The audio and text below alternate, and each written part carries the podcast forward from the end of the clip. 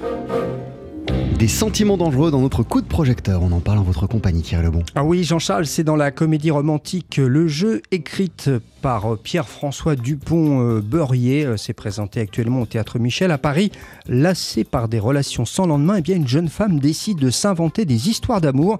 Mais quand elle propose concrètement à un homme de partager une liaison imaginaire, eh bien les choses se compliquent et le spectacle démarre avec le personnage féminin. On écoute Rodolphe Sand, c'est lui qui signe la mise en scène de la pièce.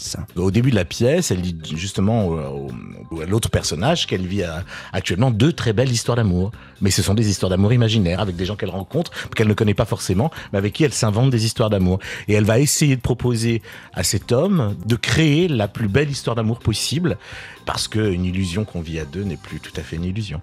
Mais c'est une pièce qui euh, raconte, au-delà d'une comédie romantique, ce que c'est que euh, quand la réalité euh, nous fait défaut, est-ce que l'imaginaire ne peut pas le supplanter, la place planter. Voilà, c'est un peu ça. C'est, euh, je trouve qu'il y a un message beaucoup plus profond et plus euh, euh, fort que dans une comédie romantique. Enfin, disons que c'est Notting Hill qui a bouffé Freud, quoi. Et pour le personnage masculin de cette pièce, le jeu, les choses ne sont pas simples. Eh ben, déjà parce qu'il est en train de vivre une séparation et que la jeune femme qui lui propose donc cette histoire d'amour imaginaire est, disons-le, plutôt exigeante. C'est même presque magique ce qu'il arrive à faire, puisqu'au début, on voit un garçon un peu empoté, un petit peu maladroit, et il va s'embellir au fur à mesure par le regard de sa partenaire, mais aussi par l'histoire qu'il va vivre.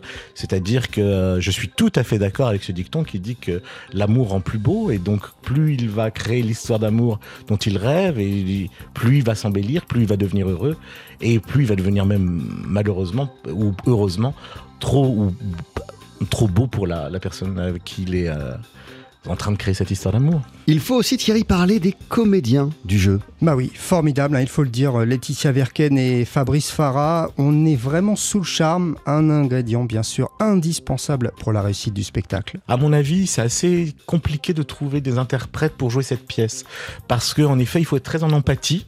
Il faut qu'on puisse tomber amoureux de l'amour et euh, en fait, il n'y a pas beaucoup de comédiens qui sont capables de transmettre ça.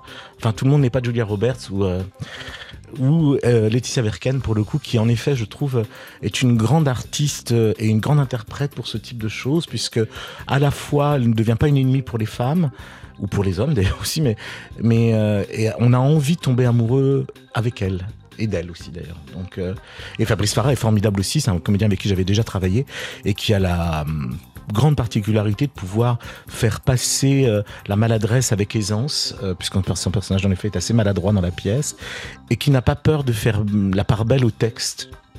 Une comédie romantique au théâtre, c'est rare, c'est très réussi. Euh, on, est sous le charme, c'est très original. Le jeu, donc, c'est à voir actuellement au théâtre Michel à Paris et c'est un spectacle TSF Jazz.